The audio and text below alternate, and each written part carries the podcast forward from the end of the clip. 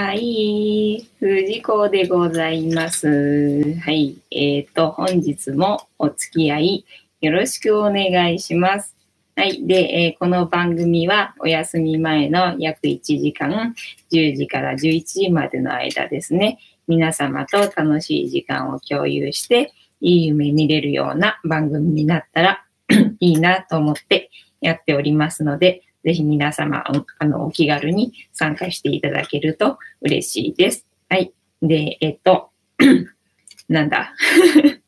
えー、前半ですね、この番組の前半は、このカリカリが用意されてますので、えっ、と、猫の姿がね、楽しめると思いますので、まあ、猫好きさんは前半をね、楽しみにされるといいんじゃないかなというふうに思っております。で、このカリカリがなくなっちゃうと、もしかしたら猫の姿見れなくなっちゃうかもしれないんですけど、まあ、こんな風にね、尻尾だけ見えてたりとか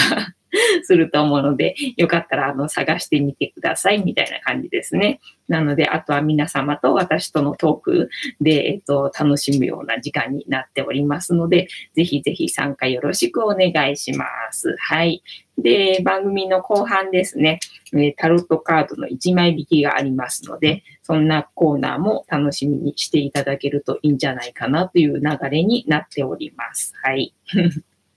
で、えー、この番組は、えー、じゃあ、このチャンネルは、このチャンネルはチャンネル登録登録者数1000人目指しておりますので、えー、ぜひ応援よろしくお願いします。それと、グッドボタンも押しといていただけると励みになりますので、よろしくお願いしますという感じでございます。はい。で、チャンネル登録者数がえっ、ー、と、400人、500人とね、まあ、あの、100人増えるごとにプレゼント企画なんかもね、えー、考えておりますので、そんなところも楽しみにしていただけるといいんじゃないかなというふうな感じでございます。はい。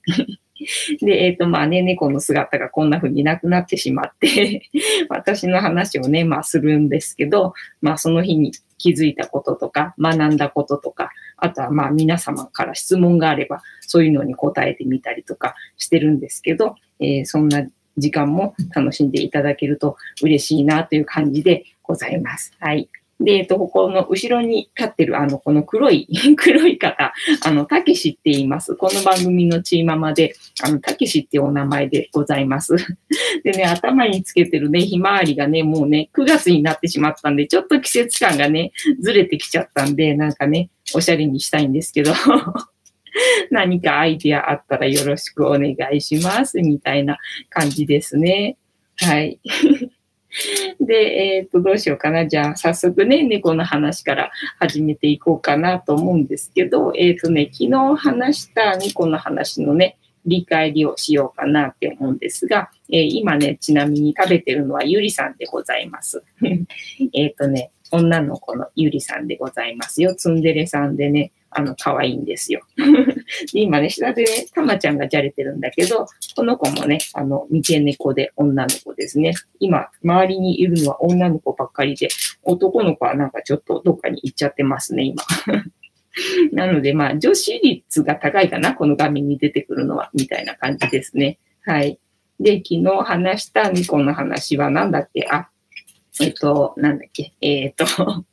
発情期の時ね、発情期の時、えー、メス猫の体では何が起きてるのっていう話で、まあ大体あの発情期の猫で検索すると人間目線の話ばっかりが書いてあって、猫目線の話がなかったんですよね。で、前に私聞いた話があったので、なんかそれをちょっとシェアしてみようかなみたいな感じでお話ししたんですけど、ただ実際私あの霊感があったりとかするわけじゃないので、あの猫に実際気持ちを聞いてみたことがあるわけじゃないので、ちょっとね、なんか確かな情報じゃないところが申し訳ないんですけど、あの、メス猫に限った話にはなってしまうんですが、発情期の時ね、えっと、猫は体がね、なんか痒くて痒くてしょうがないらしいんですよ。なので、だから、あの、手術してあげた方のが、あの、親切っていうか、いいよみたいな話を聞いたことがあって、でね、初めて猫飼った時、やっぱり、あの、女の子だったんですけど、ただまあ、最初の子は、あの、不妊手術がもう過ぎてる子、過ぎてるっていうか、もう遠くに住んでる子で、あの、次の子もそうだったんだけど、あの、大人の猫をもらってきたのでね、グーちゃんは拾ってきた時子猫だったので、グーちゃんはね、不妊手術をね、させなきゃいけなかったんですよね。でね、猫の不妊手術ってもう100%人間のエゴだし、なーなんて、それで怖い思いとかね、させるのが、なんかもう本当に忍びなくて、だからといって一緒に生きていくのは本当に大変なんですよ。あの、盛りのついた猫ってね、なんかもう泣きっぱなしだし、なんか脱走しようとするし、なんかもう本当いろいろで大変で、でね、2週間ぐらい続くんですよね、そういうのが。で、2週間なんか普通の猫に戻ったと思ったら、また2週間続くみたいなね、結構そんなサイクルで、もう本当に1年中、あの、手術してないと、あの、なんだ、発情期みたいな、そんな感じなんですよね。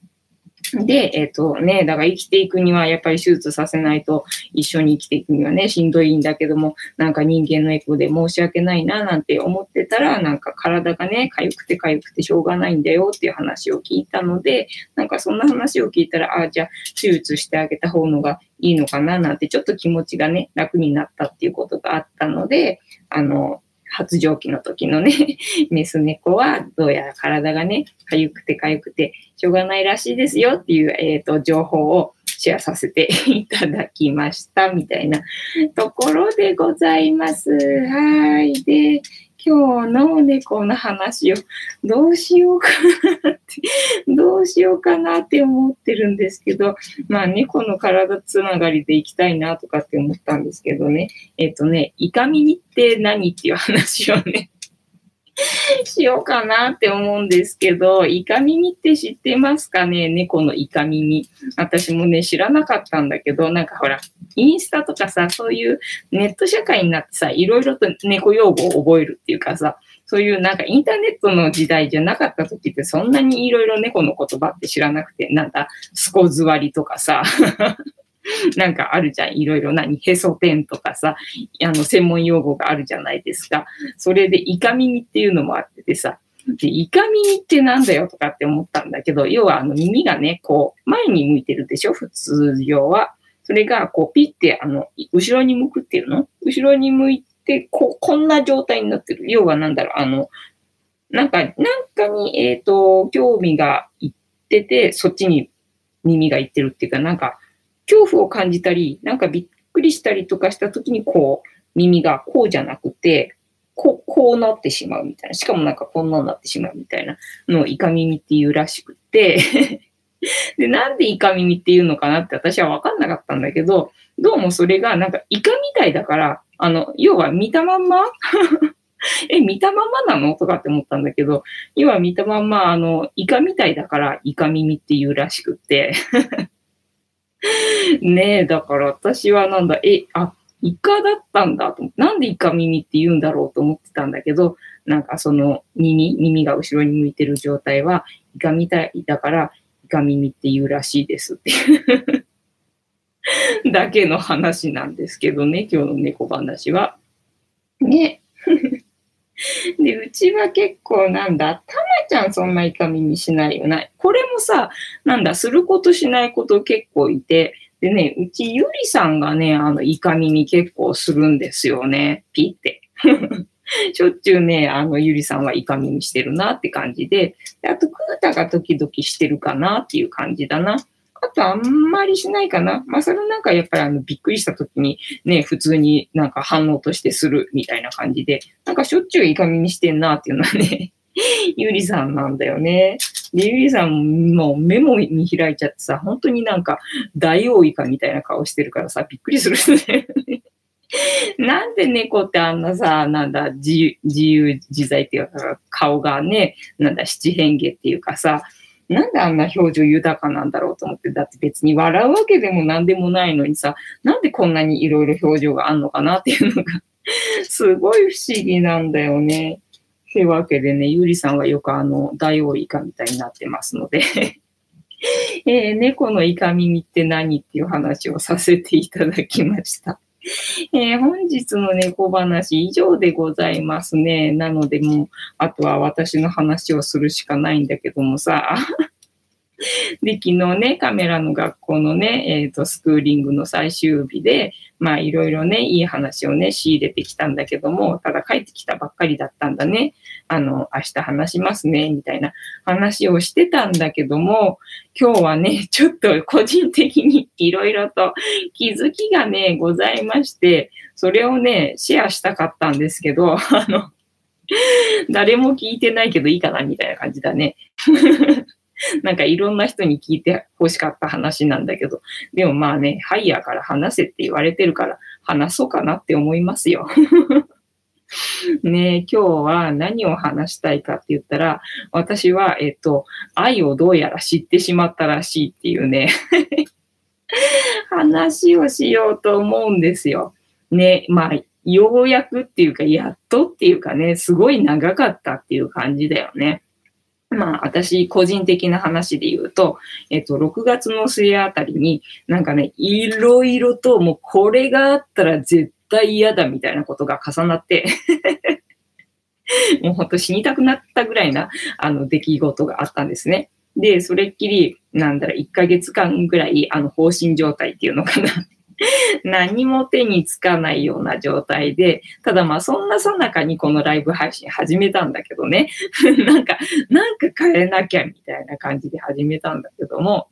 で、えっ、ー、と、実はだからここで笑っちゃいるけど、あの、これ終わったら泣いてるみたいなね。なんかこれ終わったらっていうかもう、これ始める前まではずっと泣いてるみたいな、なんかね、そんな生活だったりとかしたんだけど、だからそこで、あ、私自己肯定感高い方だと思ってスルーしてたけど、実は自己肯定感めちゃめちゃ低かったんだっていうことに気づいてしまったわけですよ。その出来事のおかげで。ただまあ気づけたおかげで、そこにあの取り組むことができるようになったんで、まあそれはそれでやっぱり必要な出来事だったんだなって 思うんですけど、だからもうそっからね、それ気づいてから、えっ、ー、とね、その自己肯定感を高めるっていうことだけに集中すると決めて、もうそれにとにかく取り組んで、もうこれあげないことには何やってもダメだっていうふうに思ったんで、その自分をなんだ、見つめるっていうか、もう自分に甘くするっていうか、なんかいろいろとにかく自分に集中するっていうことに、あの、時間を丸々使ったんですね。で、まあ、1ヶ月ぐらい、最初はとりあえず1ヶ月ぐらい、やっと様子様子見るっていうか、取り組むつもりだったんだけど、なんか全然、あの 浮上できなくて1ヶ月じゃ。なんかね、なんか普通はあの潜在意識を書き換えるのに、なんか21日必要とかって言うじゃん？だから21日だとなんかちょっと自信ない感じするから、でも1ヶ月あれば、じゃあね、集中的に取り組めばなんとかなるとかって思ったんだけど、全然ならなくて なんか私相当頑固みたいでさ、ああ、ならんなーとかって思って、で、もう、だからもう、でも、だからといってね、そこでやめたところでしょうがないじゃん。これを上げないことにはさ、何やったってうまくいかないんだから、とにかく、だからもう、この自己肯定感上げるまでは自分と向き合うっていうふうに思って、で、もう、何、またさらに1ヶ月、だから8月だよね。8月丸々1ヶ月使ってさ、あの、自分を認めるってことをやってきたわけね。自分を許すっていうのかな。なんか、大丈夫、大丈夫って言っていうふうに、あの、自分に ありがとうって、自分にありがとうって言って、あの、ずっとやってたわけですよ。一日中ね。まあ気分がいい日もあるんですよ。あの波があって、なんか大丈夫な日もあるし、全くもってダメな日もあるし、みたいな感じで、だからね、大丈夫な日にあのやるべき作業はガーってやって、で、次の日もいけるかと思ったら次の日なんか落ち込んだりとかね。本当ね、何きっかけなんだ、みたいな感じなんだけど、もうね、あるんですよね。波がね、浮き沈みがね。女性だからなのか何なのか知らないけどさ。で、なかなか浮上できなくて、で、ずっと昨日まで、まあ昨日も9月だったけどさ、まあ昨日はスクーリングあったからそんなにはできなかったけど、だから今日もまたさ、あの、引き続き やってたわけですよね。ありがとうって、ありがとうって自分に対してありがとうって言葉がけをね、ずっとやってたんだけども、なんかようやくね、なんかファーっと ふわーっとね、なんか、どうやら自分のコップが、あの、満たされたっぽいんですよ。要は。で、えっと、なんだ、なんか、溢れてきたっていうのかな。で、えっと、今まではもう自分を満たさないことには他人を満たすこともできないんだから、まず自分に集中。まず自分を満たさなきゃっていうので、だからなんだ、最初の1ヶ月は食欲がなかったんですけど、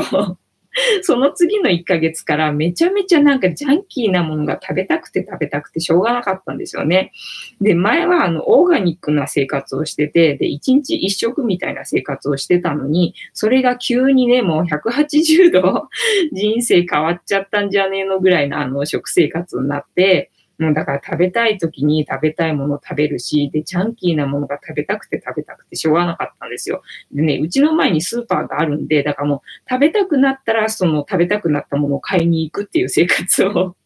やってて、まあ未だにね、今日もやってたんですけど、さっきもね、なんかアンパンが急に食べたくなって なんで今日そんなにあんこ食べたいんだろうな、みたいな感じで、でも止まらないみたいな感じで、要は朝から小豆アイスを食い、で、昼間はなんか団子食べたいとか言って、団子買いに行ってまたね、で、団子食べて、で、さっきはアンパンですよ。なんでこんなに私今日あんこ食いたいんだみたいな感じなんだけど、まあ要はそんな生活をさ、なんかずっとここのところやってて、で、ようやくなんだ、要は自分を満たす、もう自分がこれ欲しいって欲したらすぐ叶えてあげる、夢を叶えてあげて自分を満たすっていうのをやってて、ただなんだ、要はそれはなんか寂しいっていう思いの、なんだ、あの、埋め合わせみたいな 感じにもまあ見て取れるんだけども、まあそれでもね、自分がなんだ、これしたいって思ったのをスピードで叶えてあげるっていうことを、まあ食べることってすごい簡単だし、ね、買い物ってすごい簡単だし、だから依存症、買い物依存症ってあるんだなっていうのも分かったりとかしたんだけど、とにかくなんかできることで満たせられるんだったらそれでいいわと思って、あの、満た、自分を満たすっていうことをひたすら、あの、甘やかしてね、いいんだよ、いいんだよ、食べていいんだよ、みたいな感じで、あの、許して、自分を許して、で、満たすっていうことをやってて、まあ今日もまだやってるんですけど、明日も多分やると思うんですけど、で、さすがにね、それもやってて、なんか最初の頃はもうスーパー行くたんびに、あの今までも本当にスーパーで買い物ってほとんどしてなかったから、で、なんか、あ、これ食べたいっていう、もう強烈に、あ、これ食べたいっていうのがあって、で、それを買う。で、それを買って食べるみたいなことをしてたんですよね。で、同じ商品が並んでても、これの商品の中のどれが食べたいっていうのを聞いて、で、これっていうふうに決めたのを買ってきて食べるみたいなことをね、あの、やってたんですよ。でね、さすがにね、なんかもうね、1ヶ月以上その生活が続いたら、なんかスーパーに行っても強烈に、あ、これ食べたいっていう、なんかね、感情が湧かなくなってきたんだよね。なんか強いて言えば、これが食べたいみたいな感じ。だからなんか別にどうしても食べたくないんだったら、あの別に食べなくたっていいんだよっていうふうに自分に問いかけもしてみたりとかするんだけど、うん、でもどっちかって言ったら食べたい みたいな感じで、だからしょうがないからじゃあいいよ食べてみたいな感じで、あの、強いて言えばこれ食べたいっていうのを買ってきて、あなんか食べるってことね、最近はやってて、で、ここに来てなんかもう本当になんか何買っていいかわかんないなみたいになってきたから、なんだろう。要はその自分を満たすっていうのも満たされてきた感じなのかなって思って、要はコップが満たされてきたっぽいぞって。だからなんだ、感情とかもさ、感じきるをやるとなんか浮上できるから、もう嫌な感情とかも感じきるをやってあげるといいみたいなのあるじゃない？なんかその状態っていうのかな？要は、えっ、と、自分の食べたい欲を満たす、満たす、満たすをやってきて、なんかもう飽きてきたみたいな、なんかちょっと浮上してきたっぽい兆しが見えてきて、で、なんかね、信号待ちをしてたんだけど、郵便局行く途中でね、あの、道路渡んなきゃいけないから、その時になんかね、ふわーっとね、あの、愛情が溢れてきてるっぽいな、みたいなね。なんか感覚になって、で、この溢れ出てきた愛情をなんかね、人に、えっ、ー、と、流したいっていうか、えっ、ー、と、分け合いたいっていうかなんかね、あの、そんな感情になってきたんですよ。それでなんか、あれ？私もしかしてあの、愛がなんだか分かってきた？分かってきたっていうか、まあ、コップを満たせたっていうか、ようやくここに到達できた？たどり着けた？みたいな感覚がなんかファーっとあって、で、またね、あの、今日ね、シンクロがありまして シンクロがありましてね、あ、芝さんこんばんにゃ、よろしくお願いします。今、私のあの、今日あった出来事を話してますので。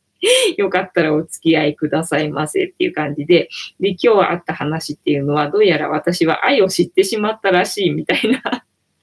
話をしております。で、今まであの感覚的にこんなことがあったって話をしてたんですけど、えっとね、あの今日二二つっていうか、あのシンクロがあって、それで、あって気づいたことがあって、芝さんよろしくですね。あ、えっ、ー、と、芝さんお手元にお飲み物はございますでしょうか？今見てくださってる方、お手元にお飲み物はございますでしょうか？ありましたら、あの、持っていただいて一緒に乾杯しましょうかね。じゃあ、乾杯の温度は、あの、ひろ、ひろしじゃない。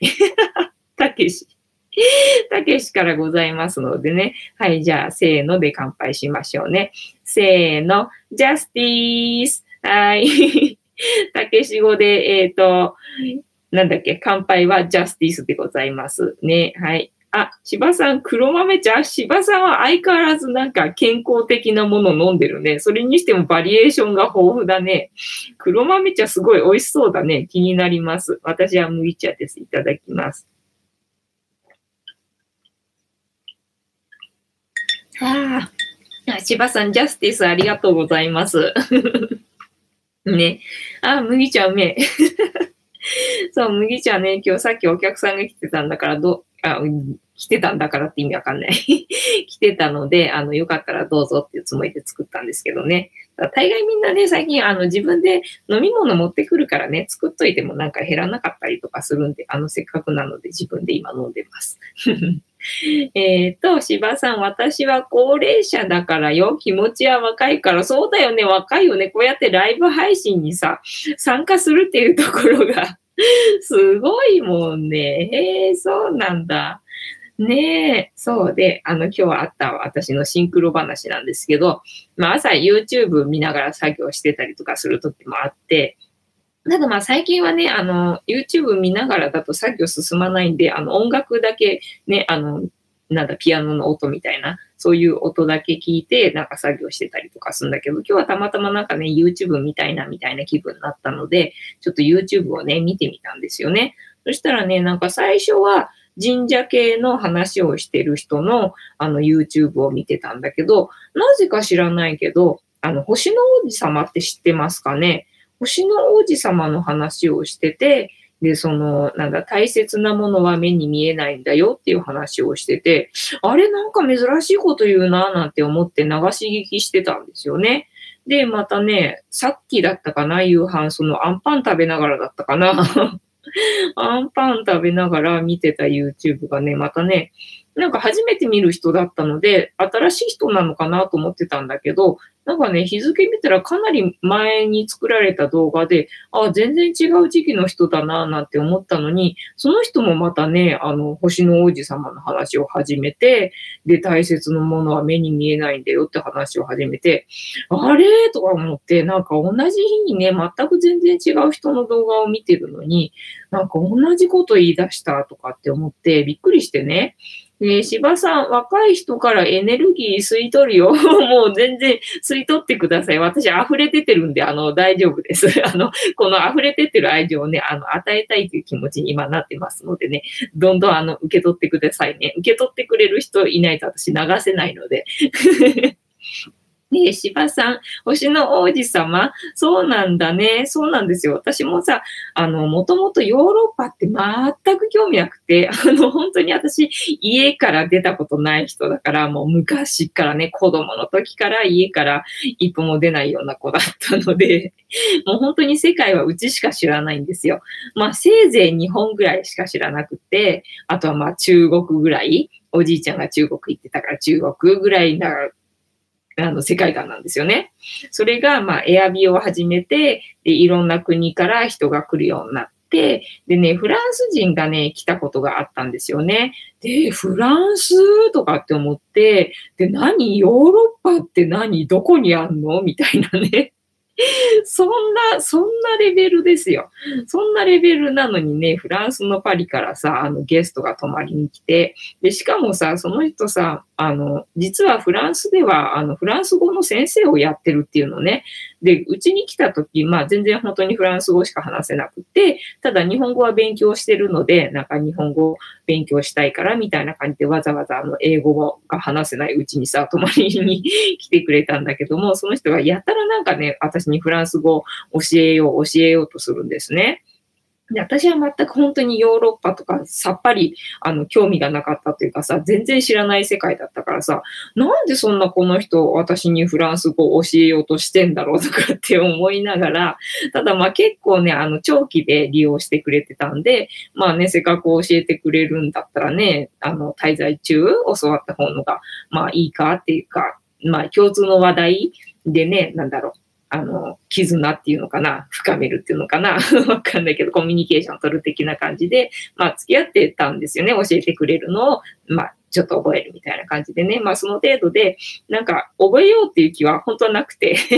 その人がいる間だけ、要は、あの、コミュニケーションツールとして、なんか、使おうっていう気で、なんか自分がなんか取り入れて、この後なんかっていうことは全く考えてなくて、で、えっと、まあ、習ってたわけですよね。で、習ってたんだけども、えっ、ー、と、その人がもうね、チェックアウトしちゃった後も、なんか私ね、フランス語が聞きたくて聞きたくて、なんかしょうがなくなっちゃったのね。しょうがなくなっちゃって、それからなんか YouTube で、なんかフランス語をね、聞きまくるようなね、生活になってて、で、えっと、星の王子様っていうのをそれまで全然知らなかったんだけど、そのフランス語が学びたいっていうところで、その星の王子様っていう物語をね、知ったんですよね。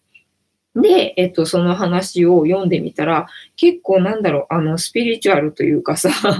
なんか大人の話なのね、ちょっとなんかね、あの、考えないと理解できないような、そんな話で、ただもう絵本だしさ、なんか昔からある話でしょ？だからなんか物語っていう感じで、えっ、ー、と、まあ、日本的じゃない、まあ、ヨーロッパの人ってこういう感覚なんだな、ぐらいな感じで、あの、薄くさらっと、えー、こういう世界観があんのか、ぐらいな感じで、あの、読んで、さらっと読んで終わりみたいな感じにしてたんですよね。えー、芝さんわかるな。いつも一緒にいた人がいなくなると寂しいよね。そうそうそうそうそうそう。そうなの、そうなの。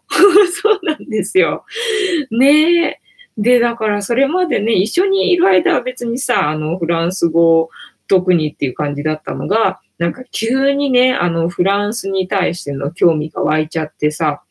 で、なんかガーってなんかのめり込んでみたいな状態になったんですよね。で、まあ、でもそれでも、もうだいぶ日にちが経ったっていうかね、もうその人がそのチェックアウトしてからもう今日で、今日でっていうかもう今の時点で3年ぐらい経つぐらいな感じなので、もうね、だいぶね、1、2年ぐらいまでは、まあ、あの、フランス語に興味あったんですけど、ここ1年ぐらいはね、もうなんだ、興味ないっていうか、あの、まあ、スピリチュアルにはまっちゃってさ、そっちの方が楽しくて、みたいな感じで 最初は半々ぐらいな感じだったのが、もう今、どっぷりスピリの方に走っちゃって、みたいな感じで。えっと、あかねさん、にゃんこ、にゃんこ、ジャスティース。ジャスティース。ねそうなんですよ。で、えっと、その星の王子様の話もすっかり忘れてたのが、今日急にここに来てね、なんか二人全然関係ない人からね、同じ話が出てきて、おおと思って、そうなんですよ。で、その、なんだろうと思って、その星の王子様の話を改めて読んでみたんですよ。読んでみたらね、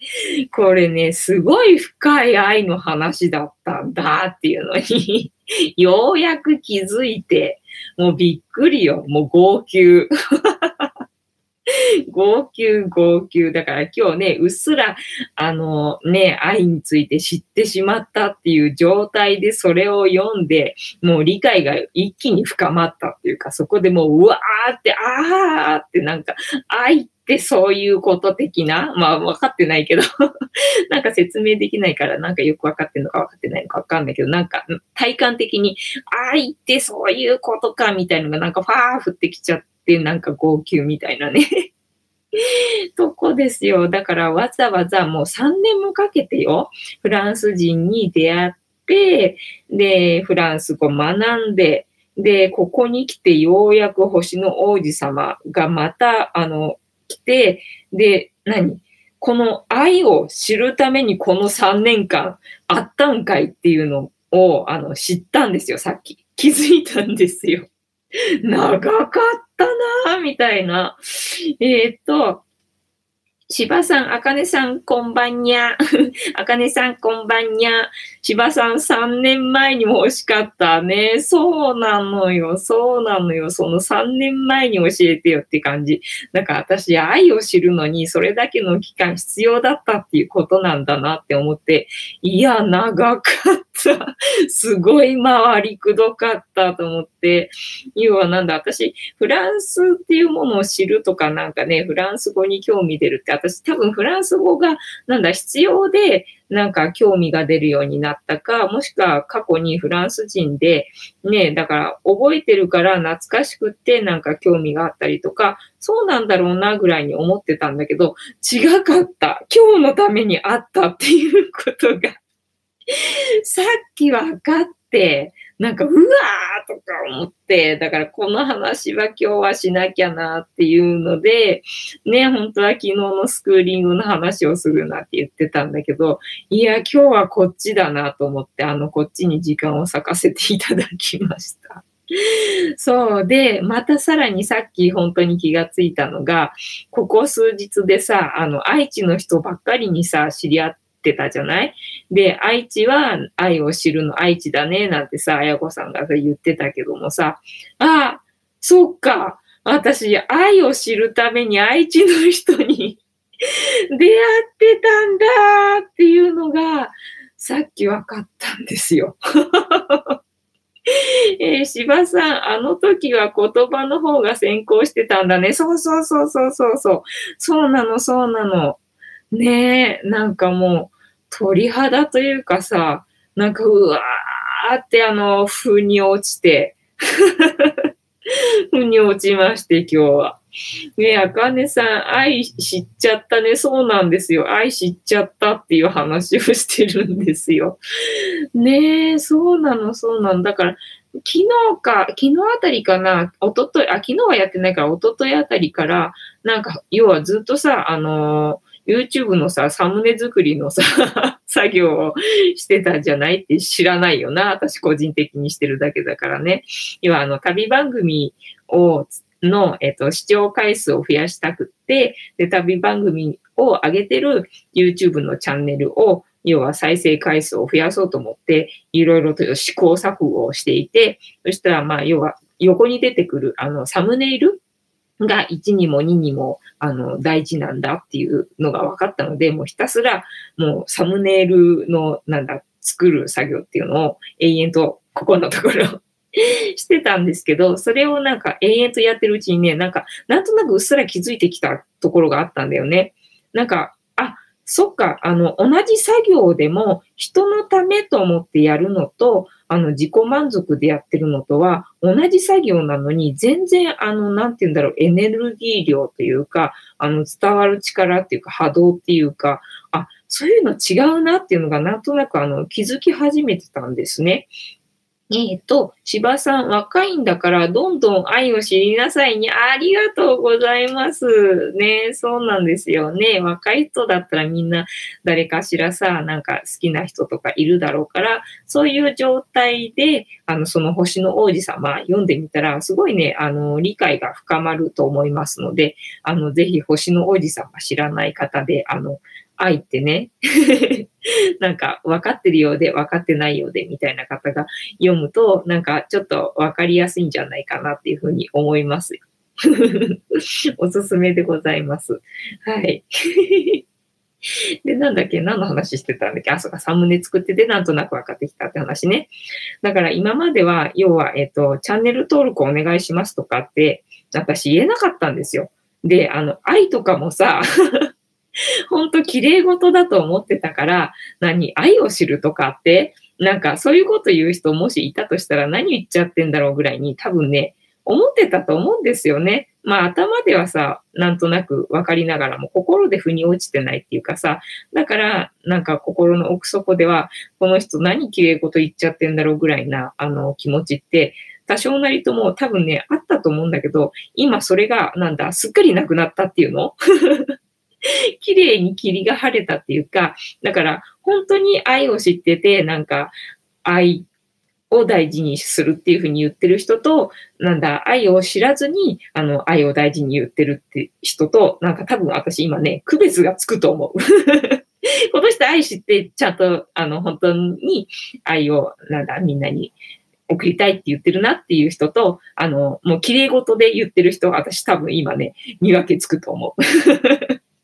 そんな感じになったみたいな、えっ、ー、と、変な話です。なので、私はどうも私のね、心のコップからどうやら愛が溢れたようなので、これからは皆様にあの愛を伝えていくことがね できると思いますので、さらにあの、この番組、このチャンネルパワーアップしていくと思いますので、こうご期待みたいな、そんな感じかな？なので、えっ、と、そろそろタロットタイムに行こうかなと思います。はい。ねで、今日はね、来たお客さんが、あのね、なんだっけ、またたび遅れたんで、またたび祭りにしてもよかったんだけど、さすがにね、またたびあげちゃうとね、祭りすぎちゃって、私手に負えなくなるからね、やっぱり生放送じゃちょっと怖いなと思って、明日どうだろうなんかちょっと挑戦してみるか、どうしようか考える。ね、よかったら、あの、にゃんこがまたたびで狂ってる姿を楽しんでみてください、みたいなところかな。えっ、ー、と、芝さん、よかった、よかった。ね、ほんとよかった。私もよかったと思って。私、腑に落ちる時あるんだろうかと思ったけど、ようやく来たみたいなね、感じでございますよ。はい。じゃあまたね、タロットね、例によって、あの、切りますので、ストップって言ってくださいね。で、えっ、ー、と、月が変わって9月になりましたけども、相変わらず、あの、このタロットは続けていこうかなと思います。だから昨日なんだっけ、ジャッジメントだったっけ？ね、ジャッジメントだった気がするんだけど、他の人の動画じゃない、えっとね、ブログをね、たまたまなんか流し見っていうかね、あの、アクセスした人が、あのね、タロットカードを1枚引きやってる、あの、ブログだったんですよね。それがね、ジャッジメントだったんですよ。同じだとかって思って、だからこれもシンクロだなと思って、今日めちゃめちゃシンクロ祭りだったんですよ。なのでこれは言わなきゃいかんと思ってさ。だから昨日もなんだ、終わりを告げて新しい自分になるみたいなさ、そんなメッセージだったじゃんか、確かそのジャッジメントが。だからもうこれ、ああ、もうぴったりだったんだ。要はこの愛を知るの、あの話だったんだっていうので、もうすごい腑に落ちた感じ。だからなんだ、今日のカード何でんだろうね。愛を知っちゃったからなんだ、愛を知っちゃったカードってなんかあんのかな ね知らんのだけど、なんか楽しみです。ストップありがとうございます。ストップいただきました。はい。では、ここから6面置きます。1、2、3、4、5、6。はい。で、7枚目のカードが今の私たちに必要なカード、えー、メッセージでございます。えー、こちらです。じゃじゃん。あ、なんか前もこれ逆位置で見た気がする。前もこれ逆位置だったな。なんだろうな。これなんだっけ？えっと、4かな？えっと、ザ・エンペラー、エンペラーだ。ねえ。なんだっけ？なんか足が揃ってないからどうたらこうたらっていう風に書いてあったのは覚えてるんだけど、あとわかんない。えー、 Lovers、Lovers って読むの？これ。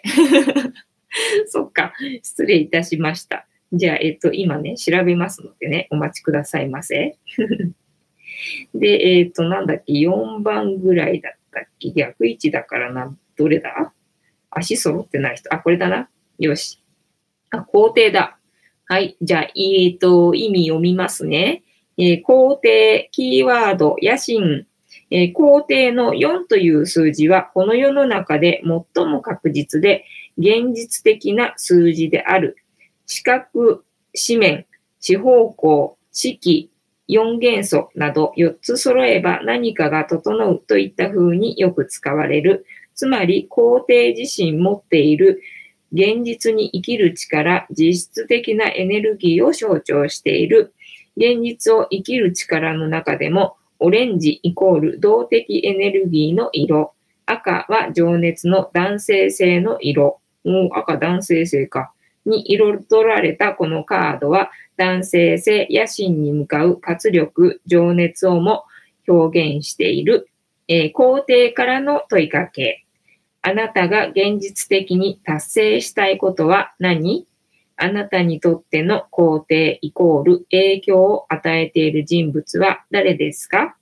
あなた実行できることは何ですか？そうだね。これからは愛を伝えていきますので 覚悟しててください。はい、えー。このカードからのイメージ、赤い衣服を着たこの皇帝は情熱に溢れ何かをやり遂げようとしているのでしょうか？このカードに当てられている数字は4です。4は安定、物質的な事柄を意味します。彼は物質界で成功を収めた人物とも言えます。現実的、理論的に物事を進め、リーダーシップを取る能力があるのでしょう。しかし腰を下ろしている椅子は試練や停滞を示す土星の色である灰色です。目的に向かって進んではいるが、確実な成功を収めた工程ではなく、まさに今も奮闘中であることを物語っています。なぜなら安心感に満ち溢れた状態でこの椅子にゆったりと腰掛けている風には見えないからです。厳しい表情からもイメージできます。物質的な背景を見ると、彼が陣地に選んだのが人気や実りの少なそうな岩山であることがわかります。ほうえー、家来といった人物も見当たりません。これから獲得するために今まさに思案しているのかもしれません。しかし、きっと彼は情熱を持って突き進んでいくことで物事を打破していく力を持っているのでしょう。背景がエネルギーを示すオレンジで彩られていることもそれを表しています。ただ、ワンマンになりすぎてしまっていたり、強引すぎるやり方では、従う者は誰もいなくなってしまうかもしれません。しかし、目的意識とビジョンをしっかり持って、情熱を持って突き進んでいけば、彼の道は開けていくでしょう。彼にはその能力があるのですから。その他、えー、相談者が女性の場合でも展開されるカードです。かっこ仕事についての相談で多く見られます。肯定的、相談者の責任感や仕事に対するリーダーシップが発揮されている。否定的、男尊女卑の考えに負けているなど、えー、恋愛相手、かっこ男性のことをリーディングした場合、肯定的な意味ではきちんとした付き合い、結婚を考えている場合もある。少し孤独なイメージもつきまとうカードです。かっこ一匹狼的な状態を表すことも。まだ一匹狼なのか？でも逆位置だからな。えーと、どこ行った？見失った。見失ったぞ。どこだ？あった。あったあったあったあった。よし。はい。えー、じゃあ、このカードから導き出されるキーワード、野心。はい。じゃあ、えっ、ー、と、逆位置だね。逆位置から読みます。え、非建設的、あれ？非現実的、あれ？え行動が伴わない状態。えー、権威への執着、あれ？無責任さ。えっ、ー、と、衝動的で無目的。信念、目的の欠如。あれ？あれれ？おかしいな。気づいたとか散々先に季節してたのに、あれ？えー、じゃあ、えっ、ー、と、正位置も読みます。えー、現実、目的に基づいた行動、リーダーシップの発揮、地位の向上、行動力、現実的な力。あれ？なんかおかしいな。なんかおかしいな。あれ？でもなんかさっき読んでる中では、なんか、あの、しっくりくる感じがしたんだけどな。これじゃなかったっけ？ビジョンをしっかり持って、情熱を持って突き進んでいけば、彼の道は開けていくでしょうっていうのでね。まあ、あの、情熱がね、あの、分かったので ね、だからビジョンをしっかり持って突き進んでいけば、きっと私は大丈夫？みたいな感じなんですけどね。逆位置だったからね、あれ？みたいな。はい。そんな本日のタロットカードタイムでございました。皆さんはどんなメッセージを受け取れましたでしょうか？ねえ。っていうわけでございます。なんだにゃんこ転がってるな。転がっておりますな。はい。失礼いたしますよ。たけしさんがね、見えないからね。はい。たけしさん再登場。というわけで、えージャスティース。ねえ。そう、もう長かった3年間と、あと何その星の王子様と愛知の人にばっかり、あの、知り合うっていう偶然と、いろいろあの手この手で宇宙さんは私に愛を知らせようとしてたんだなと。そりゃもう大変だったなと。もう本当に頑固者ですんませんでしたと いうような。今日はね、一日でございましたよ。でもなんかね、なんとなくふわっとだけど、もうちょっと、もうちょっとなんかしっかり、わーっていう、なんだろう、わーっていう、なんか力強い、なんか俺、コップから愛が溢れたぜぐらいなあの勢いが欲しいところなんだけど、なんか今まだね、ふわっと、あれ？もしかしてコップから水溢れたんじゃね？えぐらいな感じなので、もうちょっとあの力強く欲しいとこなんですけどね。えー、柴さん、昨日は我が家の猫3匹の誕生日でした。ああ、そう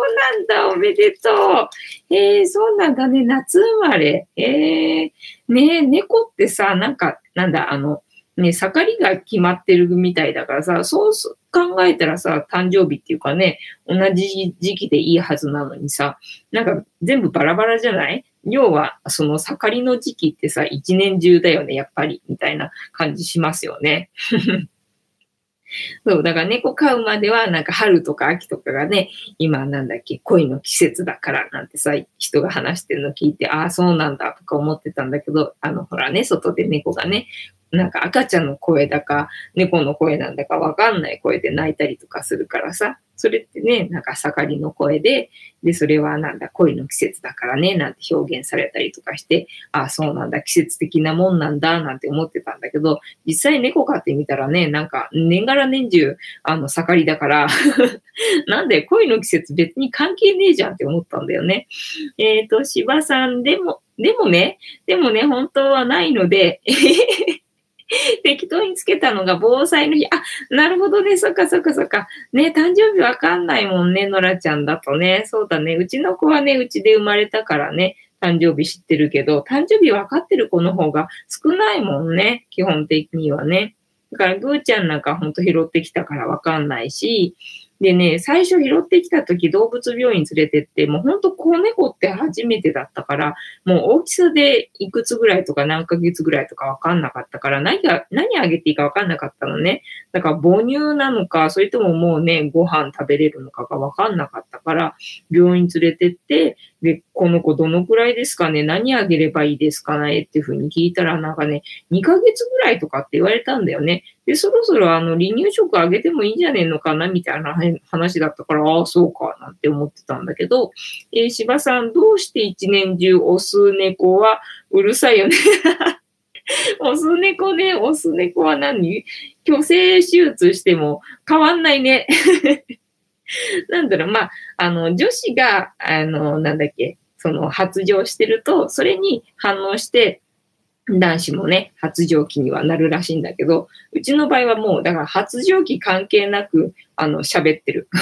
要は、おしゃべり猫さんみたいな、そんな感じかな。なんかワンワン言ってるね。ワンワン言ってますよね、マサルが。クータも時々、なんか、あーとか言ってるかな。オス猫はね、あんま変わんないもんね。メスだけをね、明らかに違うのはね。なんだっけ何の話してたんだっけそう、ぐーちゃんね、ぐーちゃん拾ってきた時に、なんか2ヶ月ぐらいじゃねえかって言われて、だけど実際、その、なんだ、離乳食かなんか、固形のものをあげようとしたら、全然ダメだったんで、で、あの、ミルクをあげたんですよね。で、ミルクあげて、まあ、その次の週ぐらいからちょっとあの、離乳食にしたら大丈夫で、ただ大人の猫も一緒に飼ってたんで、大人の猫のね、真似するんですよね。やっぱりね、子供はね。なんか人間もそうだけどさ、大人の真似して一生懸命大人になろう、大人になろうとするんだよね。だから一生懸命カリカリをね、食べようとして、おえーってなりながら、おえー、おえーってなりながらね、一生懸命食べようとしてて、あ、もう無理だからやめなさいよ、みたいな感じで、ね、見てたんだけど、だからそれ見てたら全然2ヶ月じゃないなとかって思って、うちの子たちがだから2ヶ月になった時になって相当でかかったからね、もうぐーちゃ拾ってきた時多分ね、2週間ぐらいの子だったと思うね。ね芝さん、うちのメス猫は1匹で、オス猫2匹です。メスは出産経験あります。ああ、そうなんだ。出産させたんだね。へえ。ねそうだよね。なんか、出産したことないのに不妊手術させちゃって、なんか本人の意思を聞いてないのになんか不妊手術させちゃっていいのかなみたいな葛藤もあったしね。まあ、ぐーちゃんは生まれちゃったけど、ね、他の子たちね、女子がね、うち2匹いるからね、あとね、その子たちがね、まあ、だからといってさ、産ませるわけにもいかないし、だからごめんねっていう感じだったんだけど、えっ、ー、と、芝さん逆です。オスが一匹。あ、失礼しました。失礼しました。私が読み間違えてたね。そうなんです。私読み間違えるから本当にね、あの、修正お願いしますね。そのまま流れていっちゃうからね、気づかないから。ありがとうございます。ねそうなんだよね。そっかねだから、ぐーちゃん拾ってきたとき、いや、2週間でもなかったから、2週間だと結構ね、もうね、目が開いて、まあ、目は開いてたな。目は開いてたけど、ほら、あの、子猫って目が青いじゃない？だかその青いのがまだまだ全然残ってる感じだったからね、あの、まだまだ一週間ぐらいだったのかな、みたいな感じ。それでもうね、なんか母乳もらえなくって、なんか歩けないぐらいの栄養失調だったから、もう本当生まれてすぐに生死をさまようようなね、なんか怖い思いして、大変だったなぁなんて未だになんか思ってしまったりとかするんだけど、ただまあもうね、本人はそういうこと思わないでくれってね、にゃんこは思ったりとかするらしいからね、今の幸せな、えー、生活をなんか楽しんでっていうかね、十分に満喫してくれよって動物はさんはね、思うらしいので、あんまりね、過去をね、振り返らない方が いいらしいですっていうのをね、前になんだっけ、アニマルコミュニケーターの動画見ててね、あの、知りました。えー、芝さん、チャンネルに遊びに来てください。そうだね。行きます、行きます。はい。えー、芝さん、私、出産に立ち会いました。ああ、そうなんだ。じゃあ、私と一緒だね。そうなんですよ。だから、猫ってね、なんか死ぬ時隠れるみたいな話聞いたりとかするからさ、まあ、それは嘘なんだけども。そうなんだけども、それでもね、出産の時とかね、やっぱり見られるの嫌だかななんて思って、ただ、ぐーちゃんが産気づいた時に、あ、そうなんだ、生まれるんだね、じゃあ、あの、見守ってるからね、ぐらいな気持ちで言ったら、いやいや、違う違う違う、立ち会ってくれ、みたいな感じだったから、おお、そうかそうか、みたいな感じでね、私も立ち会ったんですけど、まあ、おかげさまでね、本当にいい経験させてもらって、ぐーちゃんには本当に感謝してます。本当にぐーちゃんにはいろいろ経験させてもらってね、なんか本当、なんだ、神？神ですな。っていう感じで感謝してますね。はい。ってわけで、本日もなんか長々と話しました。いい時間になってまいりましたので、お開きの方向にさせていただこうかなと思うんですけど、えー、本日の猫話の振り返りをいたしますと、本日の猫話は、えっと、猫のイカ耳って何っていう 話をしましたね。猫っていろいろとさ、あの、専門用語あるじゃないですか。このインターネット時代になっていろいろとね、専門用語を知ったんで、で、イカ耳っていうのを全然知らなかったのでね、何っていう話で、イカ耳っていうのはどうやら、あの、イカみたいに見えるから、もうまんま、あの、イカみたいに見えるからイカ耳っていうらしいですっていう、イカ耳の説明をしました。えー、芝さん、猫を飼ってる人でも立ち会いの経験している人が少ないですね。そうだね。だってもう本当に子猫で拾って来るとか、まあ大人の猫をね、引き取るとか、もうね、ほんと出産に立ち会うっていう経験はほんと貴重だから、もうほんといい経験させてもらったと思うし、で、その時期にやっぱり知り合った人にね、なんか早く私家帰りたいんだみたいな話をしてさ、で、なんでだっていう話をして、いや、実はうちでね、子供が子供がって、えっと、猫のね、猫の子供が生まれて、まだ生まれたてなんでね、もう帰るたびに大きさが、あの、大きくなってるから もう1秒たりとも、あの、見逃したくないんで、早く帰りたいんだ、みたいな話をしたときに、ああ、あの、出産に立ちな、立ち会えるって、すごい貴重な経験しましたねって言われて、ああ、確かにと思って、で、なおさら、あの、家に帰りたくなったっていう経験がね、あるのでね、ほんとね、貴重ですよね。芝さんすぐに虚勢手術してしまうからね。そうそうそう、そうなんです、そうなんです。だってもうなんだっけ、3、3ヶ月かなんかでさせられるらしくて、でも3ヶ月って言ったらまだまだ体ちっちゃいからさ、え、これでするのはさすがにちょっとなと思って、なんか7ヶ月ぐらいまでは、ちょっと、うん、ちょっと待ってください。まだちょっと待ってください。みたいな感じで、あの、連れて行けなかったね、私は病院に。ねえ、そうなんですよ。すぐにね、もう、なんだ、スプレーとかそういうね、なんだ、もうね、最初の発情がね、起きる前にね、手術してしまうからね。そうなんですよね。なんで、えっ、ー、と、まあ、長くなってしまったので またね、続きは、えっ、ー、と、明日以降にしていこうかなっていうふうに思うんですけど。ひばさん、子供たちにも経験させました。あ、ねえ、そう、もういい経験だよね。もうほんとないからね、この貴重な体験はね。いや、いい経験させてあげられてよかったですね。えっ、ー、と、芝さんね、この体重にも関わるみたいですね。そうだね。うん、なんかもう、あの、手術しちゃうと太りやすくなるんだよね。で、手術してないと、まあ自然な形っていうの？要は、えっ、ー、と、まあまあスリム？あの、それなりに体力使ったりとかするからね。らしいですね。なんかホルモンとかの関係らしいね。やっぱりあるとちゃんと機能してるけど、なくなるともうなんだ、ちゃんと機能しないっていうのかな？わかんないけど、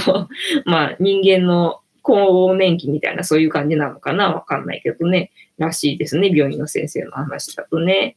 なので、えっ、と、今後とも猫の話もウェルカムなので、もう全然ウェルカムなので、今後とも、あの、明日以降も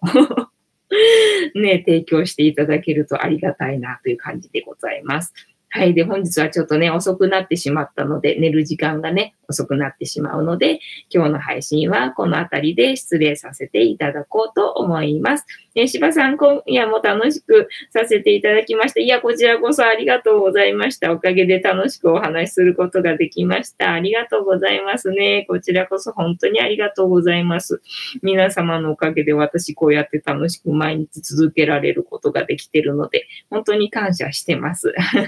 ありがとうございます。っていうわけで、えっ、ー、と、今後ともライブ配信は続けていく予定ですので、またお気軽にご参加ください。はい、皆さんでは今日もいい夢を見てください。ありがとうございました。おやすみなさい。